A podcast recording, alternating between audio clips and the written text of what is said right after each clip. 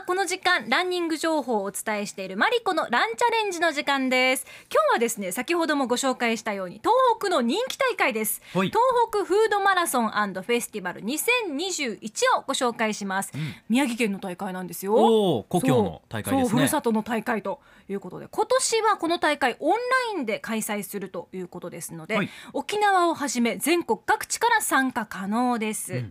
朝はですね県外にいらっしゃる実行委員の方とお電話つながっています。東北フードマラソンフェスティバル2021発起人代表で副実行委員長でいらっしゃいます。竹川隆さんです。竹川さんおはようございます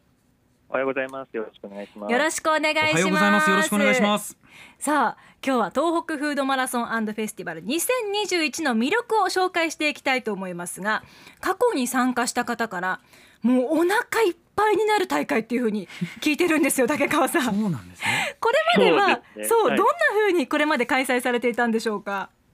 はい、あのまさにスタートしてゴールするまでにあの体重が増える唯一のマラソン大会なんですけれども、あの2014年にもともとスタートしてまして、あのマラソンで東北と世界をつなぐということをミッションにしてます。はい。で、フードというのに2つの意味がありまして、風土のあの漢字のフードとですね、はい。あとカタカナのフードですね、食とか日本酒とか。うん。はい。ですので、あの風景とか人を楽しみながら、また食を楽しみながら走るという大会で、あのマラソン大会、普通やるとこう2キロごとにエイドステーションがあって、水があるんですけれども、はい。そこの給水所がですね全部あの食のエイドステーションになってまして、あの笹かまとか、フカヒレスープとか、あのお蕎麦とかですね、そういうその美味しい東北のものを食べながらということと、あとはあのやっぱり東日本大震災に寄り添うということで、あの被災地を訪ねるツアーがあったりとか、あとあのまあ東北の生産者、あ被害あった方も含めてですね生産者の方の食のフェスティバルがあったりとか、えーそういうことを一緒にやってる大会になります。そうなんですよ。だからゴールする頃には夕方のホテルの食事が食べられなくなるぐらいお腹いっぱいになる大会で聞いてたのでやっぱりそうかと思ったんですが、はい。いいですね。はい。オリジナリティがどれくらいの方が参加しているんでしょうか？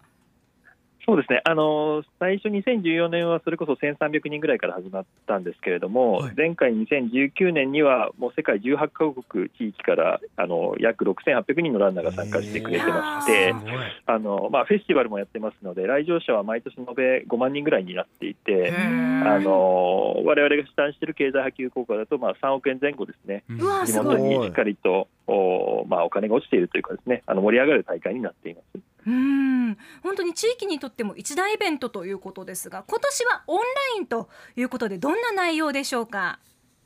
はい。あのまあ、ランもフェスティバルもオンラインで開催というのが今年の特徴なんですけれども、はい。いまあ、いわゆるあのアプリを利用して、えーどこでも走れるバーチャルランというのをややるのと、ですねあとはあのオンラインでこういろんなこう食とか日本酒の紹介もそうですし、あのまあ、震災から10年というあの今年は節目の年でもありますので、復興の今を見つめるということで、あの共済団体でもあります登米市、南三陸町、それぞれのあの首長さんにインタビューをしたりですとか、まあ、そういったあの地域の復興の今もお伝えしたいなというふうに思っています。うん。そしてあのあるアーティストとともにオンラインでもこの大会楽しめるんですよね。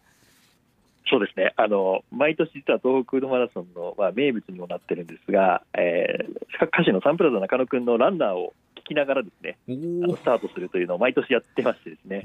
でね。今年はまあオンラインなんですけれども、そのためだけに中野くんがですねあのランナーを収録してくれまして、それをあのオンラインで流して、えーまあ、耳で聞きながらでもいいですし、まあ、聞いてから走るでもいいですし、あのランナーの方々をあの応援したいというふうに思ってます。すごい高価な大会じゃないですか本当に。贅沢ですね。ねえ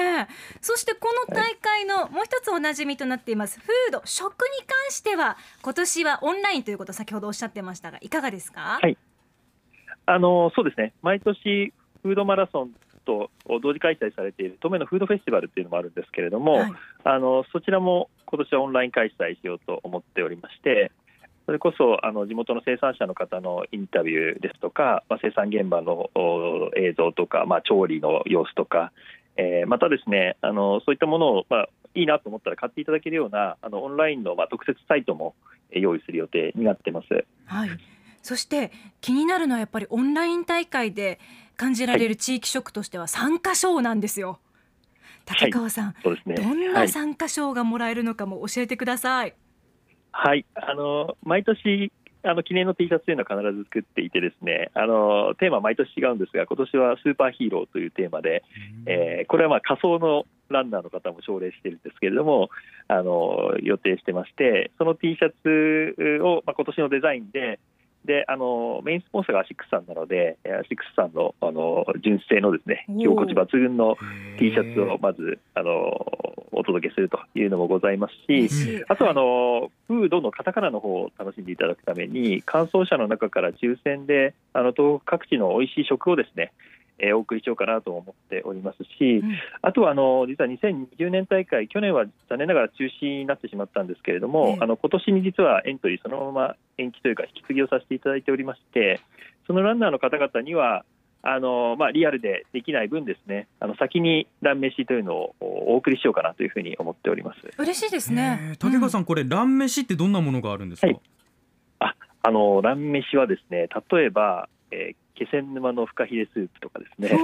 あとはお南三陸の笹か。まぼことか、えーそういったものをお特に引き継ぎのランナーの方にはお送りしようかなと思っておりますしあとあの